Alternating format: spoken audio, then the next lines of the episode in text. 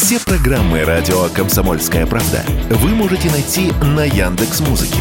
Ищите раздел вашей любимой передачи и подписывайтесь, чтобы не пропустить новый выпуск. Радио КП на Яндекс Музыке. Это удобно, просто и всегда интересно.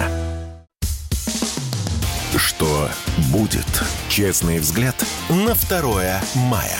За происходящим наблюдают Надана Фридрихсон и Игорь Виттель.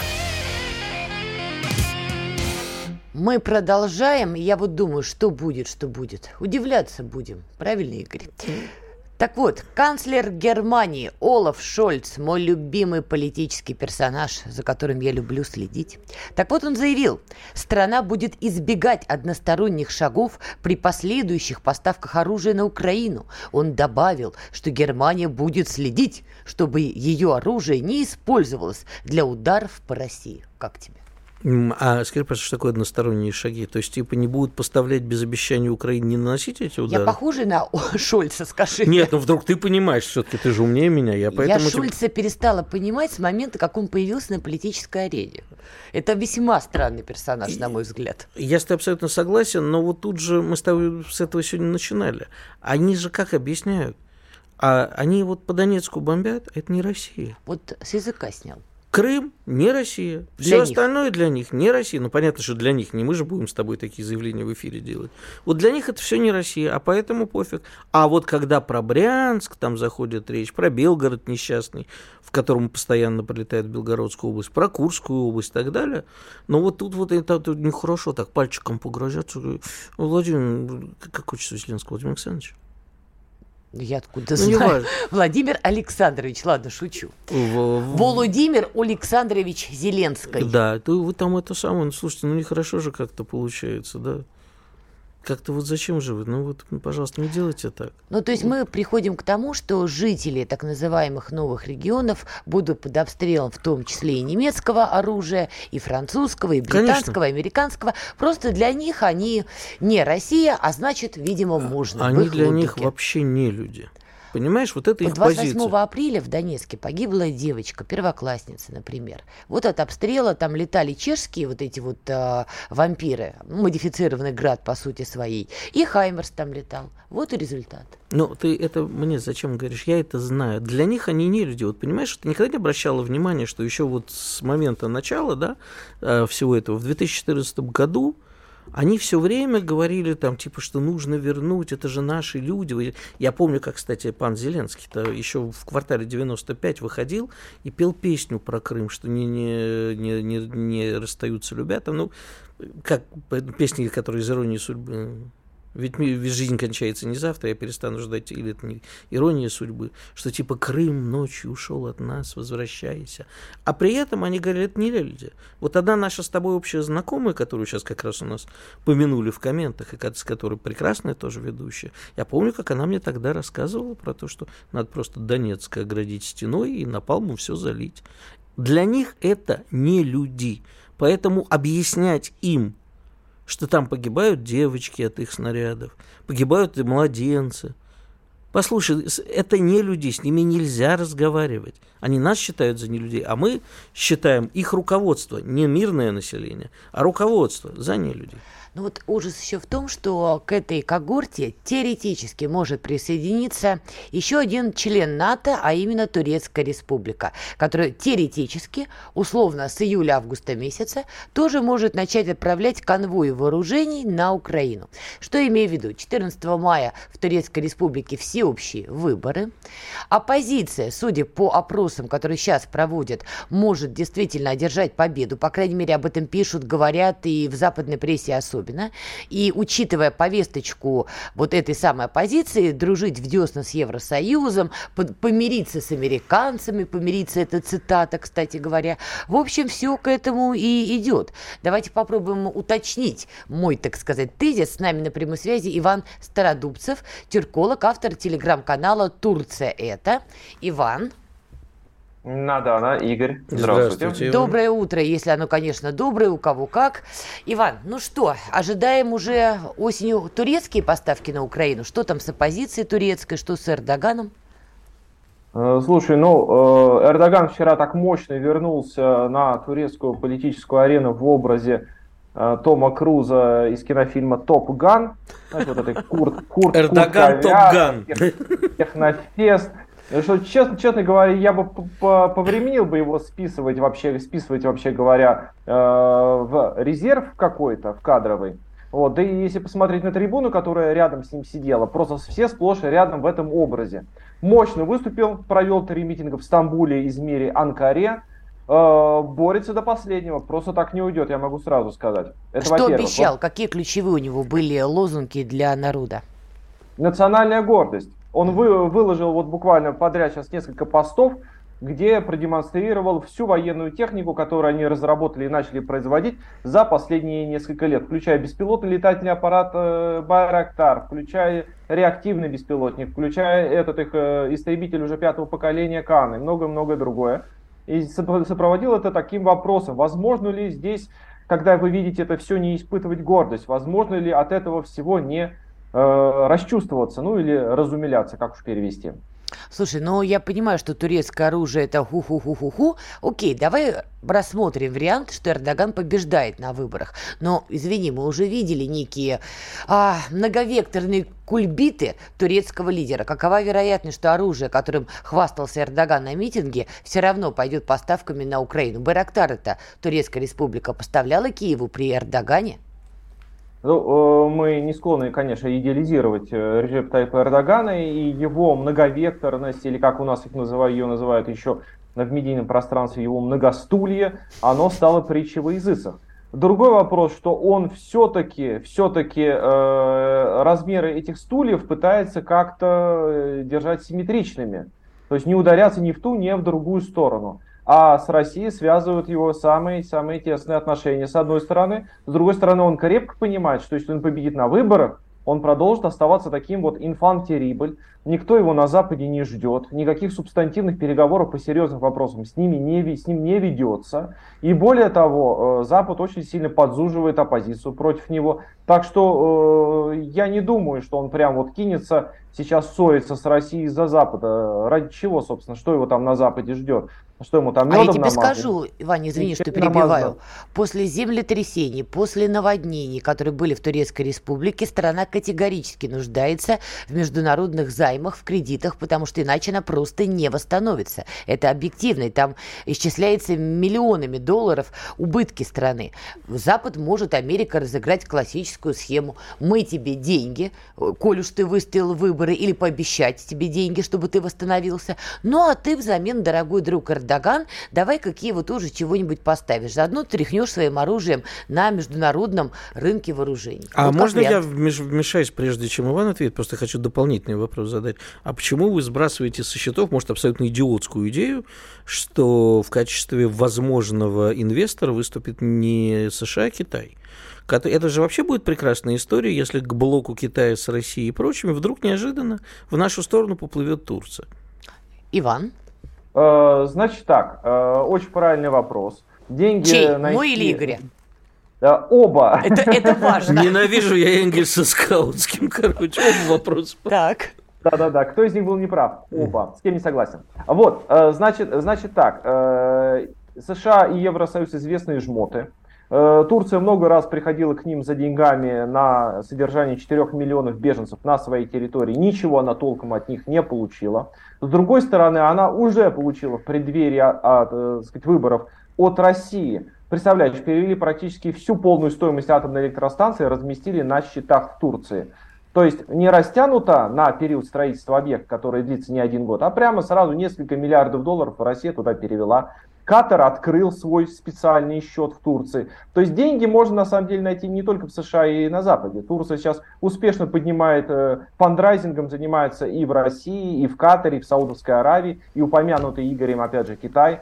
Китай поддерживает Эрдогана. Китаю тоже не нужна смена, смена правительства в Турции. Может быть, они об этом не так открыто говорят. Так что, так что я думаю, что разворот скорее будет все-таки у, у Эрдогана все больше и больше в сторону России, потому что не примет его Запад. Не признает он выборы, в которых побеждает Эрдоган. У них же все на руках убедительная доказательная база. Опросы показывают, что должен проиграть, значит должен проиграть. Не, а... не, извини, перебью. Не, не важно, как, как говорил один известный персонаж, не важно, как пройдут выборы, важно, как мы их посчитаем. Ну, в общем, в этом И есть. по-любому Иван абсолютно прав. Как бы ни посчитал Эрдоган, ему обеспечена очередная попытка какой-нибудь красивой цветной революции. Кстати, Иван, вот действительно, если Эрдоган будет лидировать на выборах все-таки, а американские опросы показывают, что не должен, и ты мне рассказывал в другом эфире, что смотрела какую-то конференцию, которая уже, американскую, которая уже называлась «Турецкая республика в пост-эрдогановскую эпоху». То есть, если все у них пойдет не по плану, не по заветам Егора Летова, каковы шансы, что они э, устроят там мини-революцию, люди помчатся первым делом в турецкие тюрьмы, вызволять оттуда, значит, оппозиционеров, посаженных военных Эрдоганом после попытки Гюленистов. Гюленистов, пофигистов и прочих. Э, ну, ну смотри, э, американцы будут раскачивать ситуацию, это у них прям хлебом не корми, прецеденты были, 2013 год, площадь Таксим по Аргезии в Стамбуле, потом 2016 год попытка государственного переворота, они уже дважды буквально на наших глазах это пытались сделать, на моих глазах, потому что я все это видел внутри. Значит, э, ничто не мешает им попытаться сделать ровно все то же самое и этим летом, и этой осенью, когда если Режеп Тайп Эрдоган победит. Другой вопрос, что произошла мощная зачистка Турции силовых структур, армии, А давай вот здесь три точки сейчас поставим. Просто там еще есть один маленький важный нюанс. Давай мы сейчас прервемся После на перерыва, да, минуту по пару еще. И обсудим. ты продолжишь, хорошо? Да. По Спасибо большое, Иван Стародубцев был с нами, За... но и будет еще с нами. Будет, Нет, да. я не прощаюсь. Но буквально через пару минут пообщаемся. Александр Коц. Один из лучших военных корреспондентов не только в России, но и во всем мире. Он работал репортером во многих горячих точках. Чечня, Южная Осетия, Косово, Афганистан, Ливия, Сирия, Египет, Ирак, Украина. Каждый четверг в 7 часов вечера по московскому времени слушай на радио «Комсомольская правда» программу «КОЦ. Аналитика с именем». Что будет? Честный взгляд на 2 мая. За происходящим наблюдают Надана Фридрихсон и Игорь Виттель. Мы вернулись, вы скучали. Игорь Виттель, Надана Фредериксон и с нами Иван Стародубцев, тюрколог, автор телеграм-канала «Турция это». Стоит всем подписаться, чтобы точно знать, что же такое Турецкая республика. Вань, мы тебя перебили. Вопрос был, напомню еще раз. Если Эрдоган выигрывает выборы, устроят ли американцы ему попытку арабской весны, турецкой весны с вызволением из тюрем всех, кто на Эрдогана точит зуб и источает яд? Э, смотри, э, на чем закончил. Э, Эрдоган с 2013-2016 года очень мощно зачистил турецкие силовые структуры, полицию, службу безопасности, армию. Более того, создано, я не знаю, знаете ли вы, знают ли наши зрители, создано военизированное подразделение дружинников. То есть у нас дружинники просто по ночам ходили с повязками, на которой была написана красная повязка, на ней было написано дружинник. Вот я сообщаю, что число дружинников э, в Турции несколько десятков тысяч. Они имеют право носить и применять оружие. То есть это тоже такая достаточно серьезная сила. Чего и нам Эрдоган... так не хватало в юности. Вот если бы я когда был дружинником, мне бы еще оружие выдали. Вот бы мир совсем применять его, более того. Да, мир бы совсем в другую сторону пошел. Так. Так, так что э, турецкие дружинники, которые называются Бекчи, вот эти, вот эти люди, они представляют собой достаточно серьезную силу. Силовые структуры контролируются Режепом Таипом Эрдоганом практически, практически полностью. Ну, это не сменяет, не отменяет того факта, что все-таки военную элиту он э, менял, менял, да, поменять ее на 100% вряд ли в стране возможно, но тем не менее, с одной стороны. С другой стороны, американцы честно признаются, что сейчас их, как они выразились, выражаются, Uh, the credibility of the United States in Turkey zero, что переводится с английского языка, что кредитоспособность США в Турции сейчас равна нулю.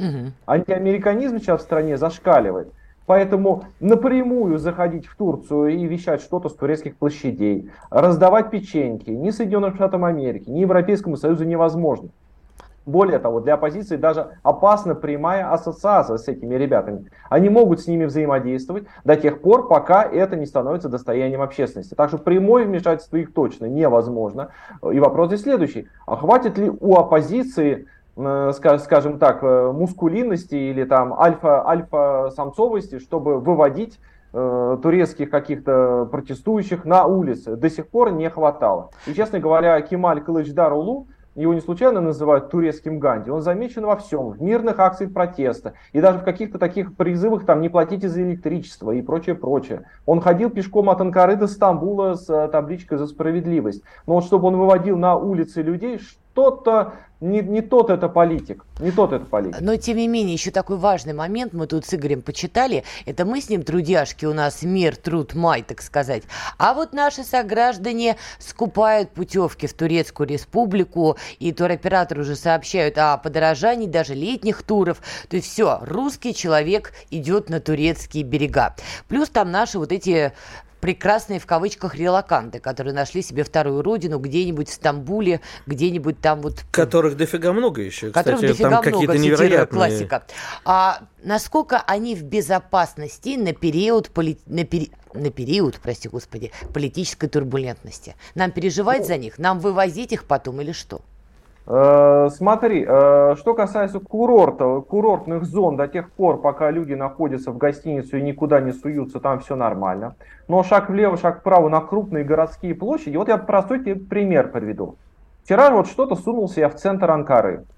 Да. Сразу уперся в то, что перегорожена улица, стоит полиция, ожидает всяких митингов и разного рода акций. Ходят люди с флагами в разные стороны, против чего-то протестуют. Ну, вчера было 1 мая, которое еще наложилось на, так сказать, на предвыборную агитацию. Наших зрителей, возможно, удивит, но в Турции очень активно работают профсоюзы и очень э, бойко отмечают 1 мая. Иногда это все перерастает в разного рода неприятности с полицией. Вот. Так что на крупной площади нет. В Стамбул однозначно не ехать. Не ехать где-то числа до 28 мая. Точно. Не показываться в Измире на крупных площадях курорты, да, пожалуйста, но бочком-бочком. Ну, вот, ты же вот понимаешь, рекоменду... Вань, что с курортов вот этим самым бочком в итоге часть наших с тобой сограждан вывалится таки куда-нибудь в Стамбуле, в Анкаре с криком «Тагил!» и вот это вот все. Ну, не это... любишь ты наш народ, особенно Я обожаю тагильский. на самом деле, и вот эту черту особенно. Вань, ну согласись, вот это же возможно. А потом будем всем МИДом, всей страной вытаскивать их с турецких тюрем, потому что они на турецкого полицейского напрыгнут, или вывозить из страны, потому что все-таки может, может быть что-нибудь да начнется. Мы переживаем за наших туристов в Конго или мы не переживаем Вань. за наших туристов? Мы, мы переживаем за наших туристов, потому что они приезжают в страну, а, а вытаскивать их приходится Министерству иностранных дел нашему и нашим военным бортам, mm когда если что-то происходит. Поэтому, конечно, мы за них переживаем. И Надан, ты хорошо помнишь, что я во всех передачах своих да. говорю, что пока не стабилизируется ситуация в Турции, не ехать однозначно. Ни на курорты, никак. Но все равно, как правильно заметила, люди сейчас едут, и никакое подорожание их не останавливает. Турция сейчас стала крайне дорогой страной. Крайне дорогой страной. Она выросла процентов это на 50, это как минимум. Поэтому свою привлекательность, конечно, она в значительной мере утратила. Но всегда находится, на каждый товар есть свой купец, находятся и наши соотечественники, которые едут. Но повторюсь, до конца мая, до того, как станет понятно, а что, собственно, происходит, не рекомендую. Спасибо, Иван Стародубцев, тюрколог, автор канала «Турция». Это был с нами, а мы с Наданой продолжаем. Скажи мне только перед тем, как мы продолжим, тебе наших релакантов, если что, жалко будет? Ты знаешь, честно, честно. Ну вот у меня очень близкий друг э, перебрался в самом начале. А я знаю, и, поэтому спрашиваю. И периодически мне оттуда, значит, э, несет уже такое. То есть я вижу градус безумия нарастающий. То есть если сначала это было как-то про, ну как там, и вот нам тебя здесь не хватает, потому что ты должен был бы как вот писатели начала века описать наш эмигрантский быт, как вот во, во время гражданской. Даже я беситься начала, а, заканчивать я, цитировать. Нет, я ему после этого сказал, говорю, послушайте, чуваки, вы как бы это самое, вы на белых иммигрантов похожи, как я на Волочкову. Похоже, кстати. Вот, потому что как бы белые иммигранты все-таки там за родину-то как-то дрались и переживали. А вы свалили, сидите себе там с жопой на проперженном диване. Ну, фу. Что? Именно так и есть. И рассказываете, как вы ненавидите все русское. Ну, а Билл нормальный человек, кстати. А вот Анна Вирта пишет нам в чате, релакантов нет, не жалко. Какие-то вы все кровожадные. Да, у нас чат вообще кровожадный. А с нами еще один гость, и думаю, что он с нами на следующую часть тоже останется. Наш любимый экономист Антон Антон Табах. Антон, привет. Приветствую. Добрый Ска- день. Скажи, пожалуйста. Ну Какой вот... же день? Ну, доброе утро, побудьтесь Да Бог, подожди, Антон. ни дня, ни утра уже нету. Это один сплошной а, Антон, скажи, пожалуйста, вот в, в очередной раз давай затронем тему э, дедоларизации, потому что в очередной раз тут звучат такие радостные э, вопли, что типа доллар теперь ненадежен, и вообще страны переходят на расчет в других валютах между собой. Это э, что-то реальное, либо мы по-прежнему выдаем желаемое за действительное? А, это реальное но и э, вместе с тем процессы идут далеко не быстро, поэтому это вопрос, насколько, как это сказать, э, на это смотреть.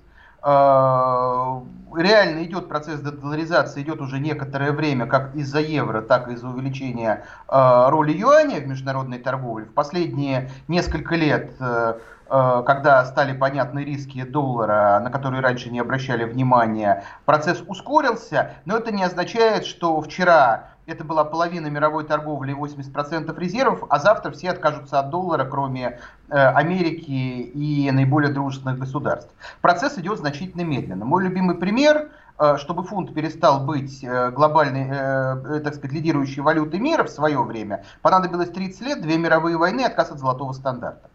Угу. Вот. Э, соответственно, сейчас процесс тоже будет идти, но при этом будет идти не так быстро, как это хотелось бы злопыхателям, и не так медленно, как это хотелось бы Федеральному резерву. А скажи, пожалуйста, э, на самом деле нам-то выгодна дедоларизация? Мы не рискуем попасть в зависимость от того же юаня, например?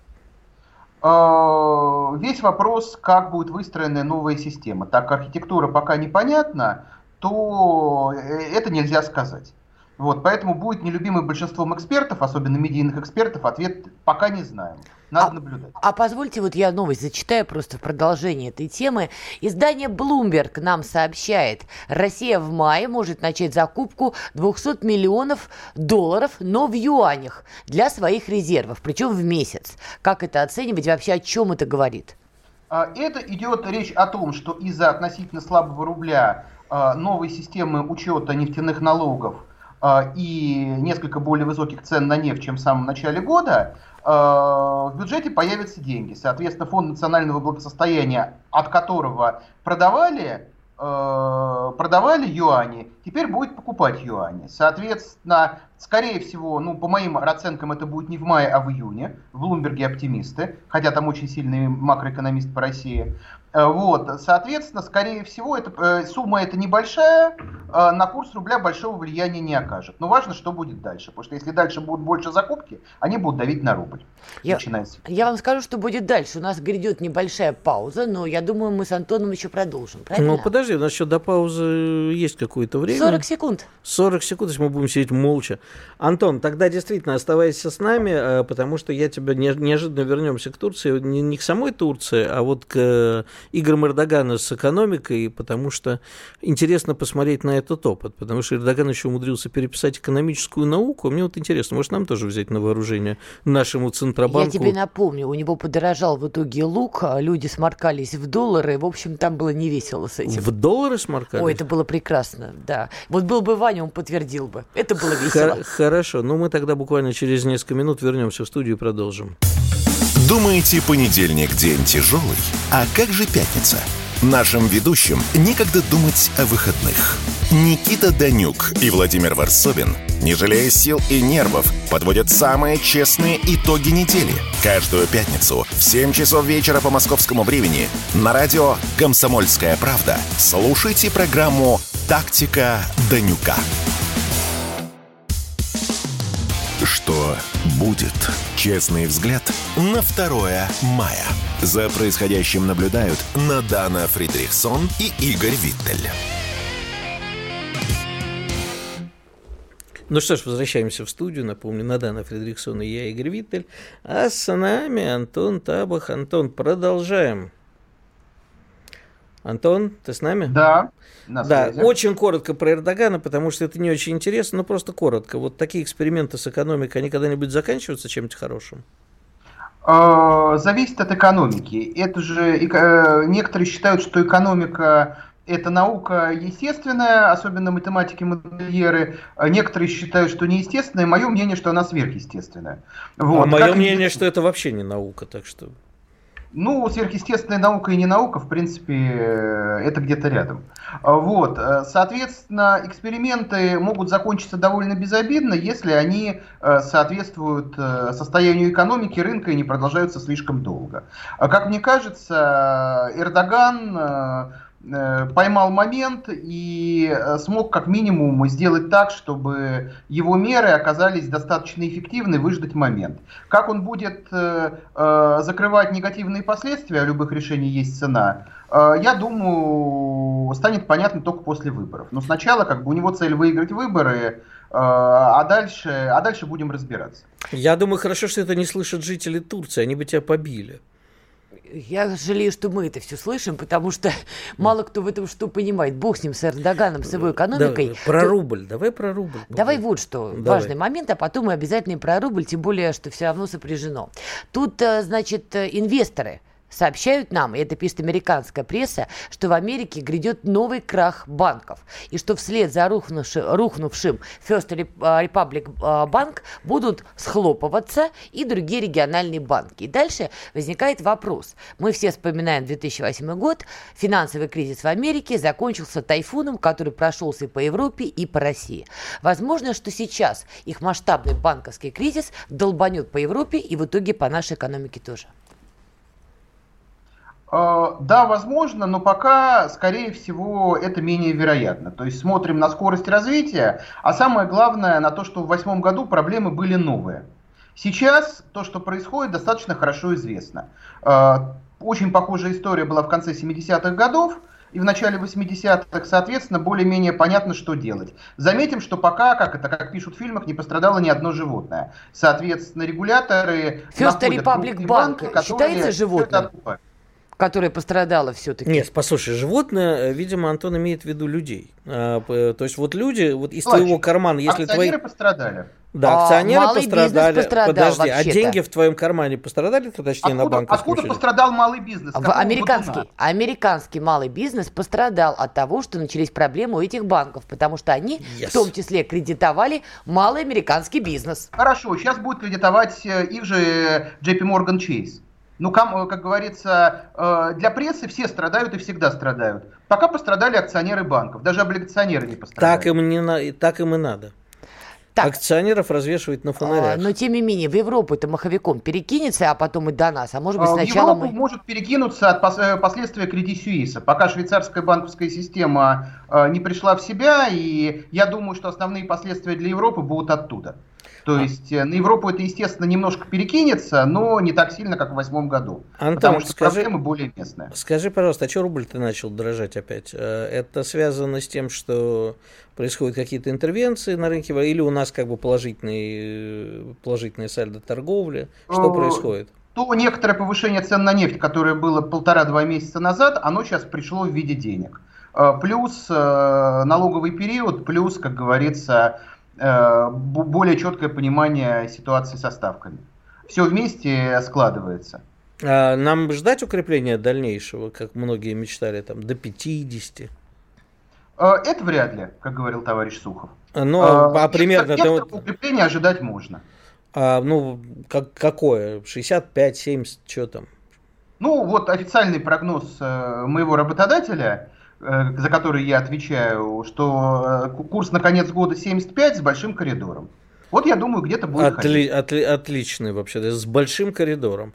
А если у нас бюджет э, будет большая, большая дыра, большой-большой коридор, то для того, чтобы его заполнить, придется опять немножко девальвировать рубль. Это ну, тогда пока какой будет? решили заполнять немножко другими способами. Ну хорошо, да, еще не конец года, еще да близимся к половине. А к 90 подойдет, как ты думаешь? Думаю, что нет. Ну, хорошо. А в этой связи, тут читаю новости, прямо, знаете, вот за людей рада в кои-то веке. Состояние российских миллиардеров с начала 23 года выросло более чем на 16 миллиардов долларов. Я ни к чему не призываю, ни на что не намекаю, я конечно. Призываю, я не, призываю. не кашусь завистью на, на французов в этом плане. Но можете объяснить, как это происходит? Вот почему бога- богатые российские люди продолжают богатеть, хотя у нас и рубль показывает странную динамику, и юани мы уже закупать начинаем, Под... а эти все богатые. Под, Потому что в данном случае это чистый вуайеризм. Точно так же богатеют мелкие акционеры. Умножаются доли в капитале э, этих самых э, олигархов и миллиардеров на стоимость их бумаг на рынке чаще всего. Если компания не рыночная, то чуть сложнее. Соответственно, биржа пошла вверх, все разбогатели. Биржа пошла вниз, все, э, все обеднели. Все это происходит на бумаге. Такое, как сказать, заочный конкурс по измерению членов, извиняюсь. Отлично, а, но... все правильно. Нет? С утра-то отличная тема, я считаю. Да, да, да. Но при этом это ни на что не сказывает. Подожди, Антон, а заочный это... решат продавать, то цена будет совсем другая. А заочный конкурс это как? То есть ты на самом деле не меришь, а просто рассказываешь, что у тебя больше? Тогда Нет, понятно, просто, как они богатеют. Сами участники не принимают участие, это делают представители средств массовой информации. Вот, вот она наша, понимаешь, э, истинная э, цель и предназначение. А не получится, что мы к 2024 году на бумаге или не на бумаге все-таки выйдем к очень опасной пропорции, богатые продолжают богатеть, небогатые продолжают беднеть, и что этот разрыв будет серьезным, а уже почему, критически почему серьезным. Почему к 24 году? Потому что 24 мы говорим, мы с тобой голосовать, пойдем выборы у нас в стране, а выборный мы... период это всегда особенно болезненно. Антон, ответь, пожалуйста, прекрасной девушке. Ну, опять же, как сказать, экономисты и э, политтехнологи умеют все правильно подать. Например, у нас по активам богатеют миллиардеры, а по доходам, например, в последнее время больше всего богатеют, ну, скажем так, э, э, средние слои по, по статистике и по доходам и те, что ниже. Опять же, мы не говорим за, там, за два или три года, мы говорим там, за последние полгода, условно говоря. Почему? Ну вот потому что сейчас так складывается расклад. Значит, будут в 2024 году акцентировать внимание на то, на, на, на что нужно назовем это так. А на э, самом деле будет происходить вот эта вот история? Потому что я-то вижу, как э, люди беднеют. История, как это сказать, э, собственно, богатые богатеют почти всегда, если не происходит каких-то... Да плевать сейчас на богатых, как бы мне не хотелось их отправить э, на геляку, как говорят наши не товарищи. Э, меня интересуют э, люди среднего достатка и бедные люди. Вот что с ними будет? Э, с ними, как это сказать? С нами, прогнозы, точнее. Прогнозы с нами, мы как люди скорее бед... пока хорошие потому что зарплаты подтягиваются, инфляция снижается. Но в любой момент это все может сорваться по самым разным причинам. Ситуация такая. Как вы считаете, вот э, мы любим периодически смотреть в историю, и последнее время, почему-то я напарываюсь, часто вспоминает вот эта вот стройка Рейгана, когда у Америки был тяжелый период, всем по дорогам, всем по доллару в карман. У нас же тоже начинается глобальная стройка, если посмотреть, в новых регионах мы строим а, логистику от новых регионов континентальной центральной части России. Вот эта история может помочь нам стабилизировать э, благосостояние россиян в большинстве своем? Ну, она уже помогает. Если посмотреть про статистику и, так сказать, данные по потреблению на уровне регионов, не на то, что пишут э, в комментариях, а что называется обороты торговых сетей и рынка недвижимости, то как раз э, деньги пошли э, не в крупнейшие города, а вот э, те, что последние там, десятилетия были скорее в тени. Поэтому, да, большие госрасходы это то, что, например, не позволило в прошлом году экономике провалиться. То, что в этом году позволяет, ну, скажем так, рассчитывать на рост. Еще такой вопрос, он часто встречается в интернетах, вас спрашиваю именно э, как экономиста. То есть критиков и восхвалителей и так полно. Есть мнение, вот у нас появились новые регионы, все это, конечно, здорово, замечательно, но как их кормить? И дальше там значит, начинают люди кричать, что расходы на эти регионы Ты будут превышать доходы. По, по микрофону. Это не я, Игорь. Да, я? Интересно. Так вот, а, что бы вы сказали таким людям? Э, я бы сказал, что э, в данном случае, как это сказать, надо смотреть на, надо смотреть на всю картину и, соответственно, на то, что эти регионы э, приносят или не приносят сами себе. И вообще регионы никто не кормит. То есть создают там инфраструктуру или же э, там аппарат госуправления, это одно дело. А регионы там вполне живые, экономически самостоятельные. Я просто позволю себе напомнить, что там такое количество, как минимум, запаса полезных ископаемых и всего прочего, что эти регионы не только могут себя прокормить, но и нас. Так что вот э, я бы тут не... Другое дело, что надо строить инфраструктуру, надо это все разрабатывать, надо все восстанавливать, и все про производство мы видели, да, что Азовсталь уже не, сейчас, видимо, не восстановишь, надо новую строить, ну и так далее. Там не все еще разминировали. Но я хотела бы, чтобы вот именно экономист это сказал, потому что криков на эту тему в интернетах ваших наших, во, Антон это и сказал, вот, что, да. в принципе, все хорошо, никто никого кормить не будет. Мы знаем, к чему приходит вопли, хватит кормить. Да? Прекрасно знаю. Вот меня и удивляет, что они опять звучат, понимаешь, так тихонечко, шепотом. Пс, вот Но звучат. Напомню, Антон Табах, экономист, был с нами. Спасибо, Антон. А мы с Наденой вернемся через пару минут в студию. Знаете, как выглядит экономика? Она выглядит, как Никита Кричевский. Знаете, как звучит экономика? Правильно, как Никита Кричевский. То есть люди будут уходить от налогов. Куда? В Тулу! В Тотьму Вологодскую область они будут уходить. Некуда уходить. Некуда.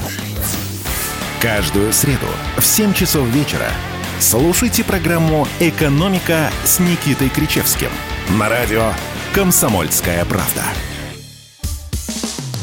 Что будет? Честный взгляд на 2 мая. За происходящим наблюдают Надана Фридрихсон и Игорь Виттель. Итак, мы продолжаем. Игорь Виттель и Надана Фредериксон сегодня желают вам доброго утра и встречаются вместе с вами день наступающий. Новость.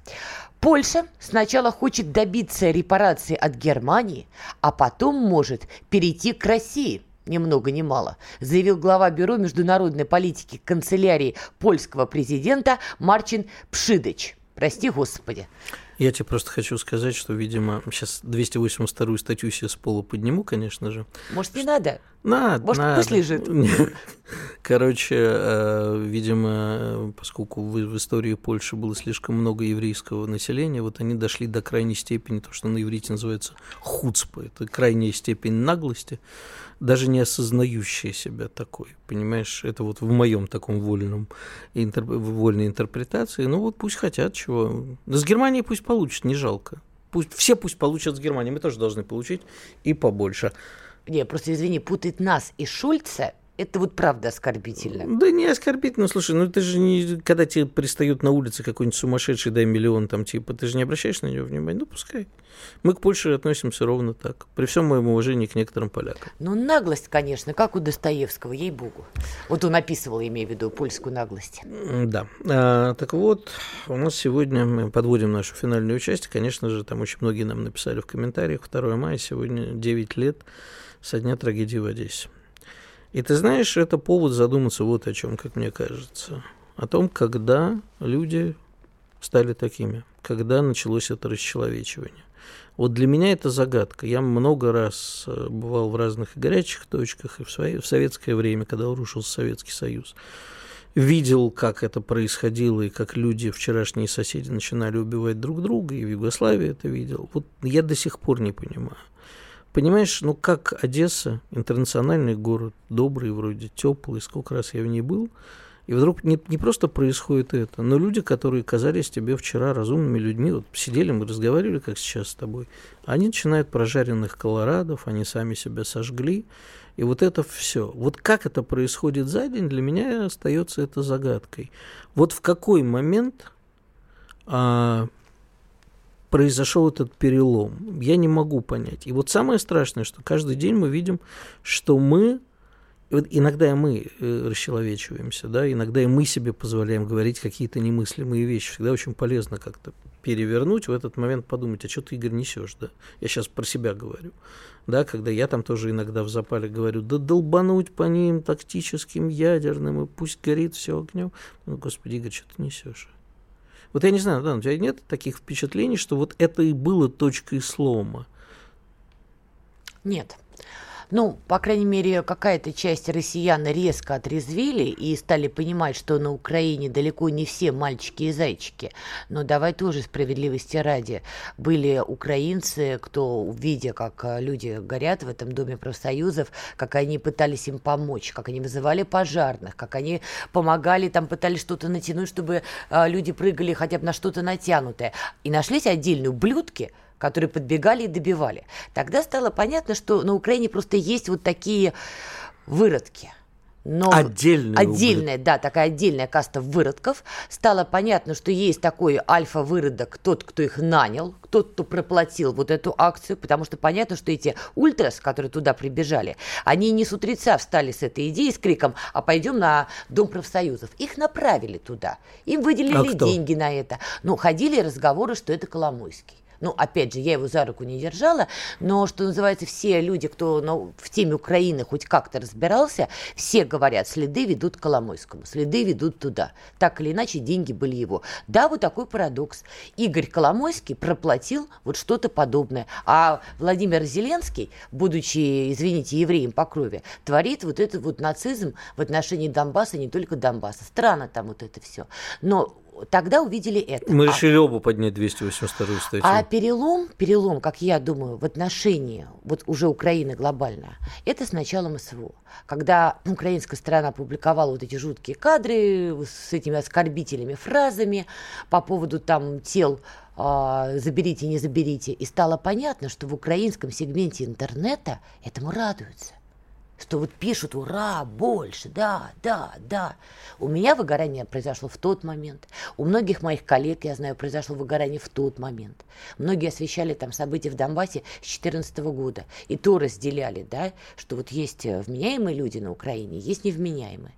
Но многие перешли вот эту черту, следующий такой шаг, вот после этой истории. А она продолжается, она не закончилась. Ну, послушай, а, я ни в коем случае их не оправдываю. Но с началом СВО их, в общем-то, можно понять. Некоторые это просто восприняли как их... Э, не до такой, конечно, степени. Но некоторые восприняли это вот, типа, мы должны теперь защищать Родину. Но человек быстро очень сходит с ума в, в этой концепции. Я бы их людьми уже не назвала. Там просто уже озверение идет. Ты знаешь, ну, я, во-первых, приз... я еще раз ни в коем случае не защищаю. Я, наоборот, стараюсь вообще это даже не читать, не смотреть, потому что меня тошнить начинает. И, на самом деле, страшнее всего не от украинцев, которые это пишут, а от наших релакантов, наших людей с хорошими лицами, наших э, вот этих всех иноагентов, экстремистов и так далее, желающих поражения нам.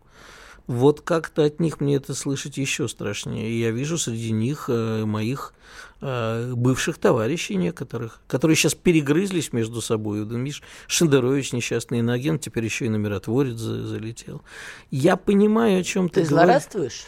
По нет, поводу Шендеровича? Нет, не злорадствую. Я, э, как говорил Леонид Ильич, с глубоким внутренним удовлетворением. Вот я не с глубоким внутренним удовлетворением, но это хороший урок, что как только ты будешь, когда ты пытаешься предать страну, когда ты пытаешься предать даже не страну, своих просто пытаешься предать, то тебя э, используют как презерватив и выкинут нафиг потому что по-другому не получается. Знаешь, как в том старом анекдоте, денег не заработал, с пацанами нехорошо получилось. Вот это вот, поним... поэтому я не злорадствую, но я с удовлетворением отмечаю, что революционная борьба перешла в следующую стадию. Я не знаю, можем ли мы судить по людям, которые скачут в комментах. Может, это боты цепсошные, может, кто-то еще. Но, честно тебе говорю, потому что я в начале еще общался с какими-то людьми, которые находятся там, разговаривал с ними, пытался как-то их понять, говорить и так далее. В конце концов, меня много что в юности связывало с Украиной. Я не знаю, насколько, но это ад. И, к сожалению, мы этим адом начинаем заражаться сами. Мы сами иногда становимся политическими украинцами. Мы начинаем нести такие вещи, от которых нам страшно сами. Ну, например? Ну, например, как бы, когда наши политологи заявляют, что нет никакого украинского народа, и Украина. А, между прочим, нам президент сказал, что мы один народ. Это же не значит, что украинского народа нет. Ну, ты же не будешь э, сравнивать дискуссию, существует ли украинский народ как народ, исходя в истории, уходя в историографию, и вот эти пляски на костях, а надо было убить побольше русни в Донбассе, а надо было больше убить русни там-то. Ты видел, какие пляски были в украинском сегменте интернета после обстрела Донецка 28 Для апреля? Для меня это кончилось все с гибелью доктора Лизы и хора Александрова. Вот когда я увидел те пляски на костях, для меня эти люди перестали быть людьми. Ну, вот, а Они сейчас... и раньше-то не особенно были. Понимаешь, мы расчеловечиваем друг друга, но для меня это не люди. Понимаешь, когда плясал, не плясал на костях, а что-то там вякал Пархоменко, и вот это вот все прочее Пархом Беру, не знаю, он иноагент или нет, на всякий случай скажу. Но э, вот, вот это все это не люди. С ними не о чем разговаривать. С ними Что не будем чем... делать, когда они вернутся? Вот представь себе, проходит полгода, и наши с тобой сограждане, значит, поджав хвост или гордо поднятой головой, с чемоданом дефилируют обратно в Россию. Что делаем? Про гордо поднятой головой это ты как-то сильно за- загнул? А я уверена, что Галкин будет идти с таким выражением лица, как будто Виктор Цой на последнем концерте, понимаешь? Вот я в этом глубоко Я был на последнем концерте Цоя, кажется. Я поэтому- видела запись, он там гордо вот так вот крутил головой. Ладно, Примерно так же меня. будет действовать Галкин. Я не знаю, что мы будем делать. Это вопрос вопросов. Мы с Иваном постоянно этот вопрос в студии обсуждаем. Не знаю. Я Иван, я похожа на Ивана. я просто тебе говорю, что мы вот очень много раз тоже говорили. Ты не похожа на Ивана, но мы не знаем. Я не знаю. У меня нет ответа на этот вопрос. Я понимаю, что все равно... Ну, при- давай так, пускать?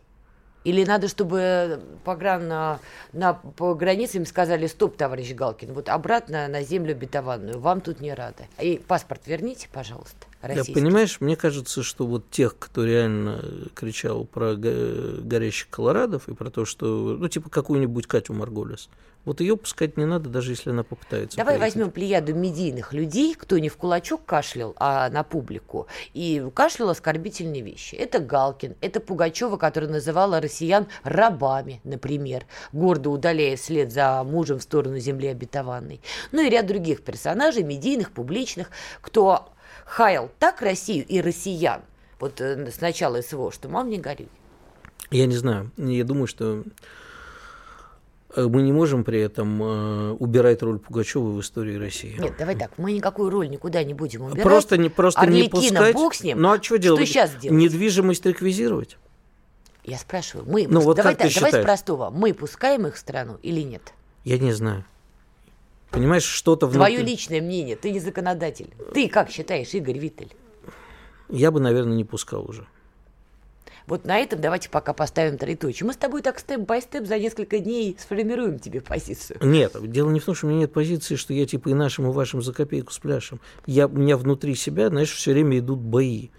А у меня Не- нет боев в этой части. Ну, не потому- пускать. Потому Ты что это стойкий было... комиссар, как говорит Дело не в Георгий этом, Игорь. Бофт. Ты пустишь в дом жену, которая совсем подло тебя предала? Думаю, вряд ли. Здесь примерно то же самое. Вот сейчас было с твоей стороны... Друзья, давайте на этом пожелаем друг другу хорошего дня, потому что утро наше заканчивается. Игорь Виттель, Надана Фридрихсон. Услышимся. Пока. Что будет? Честный взгляд на происходящее вокруг.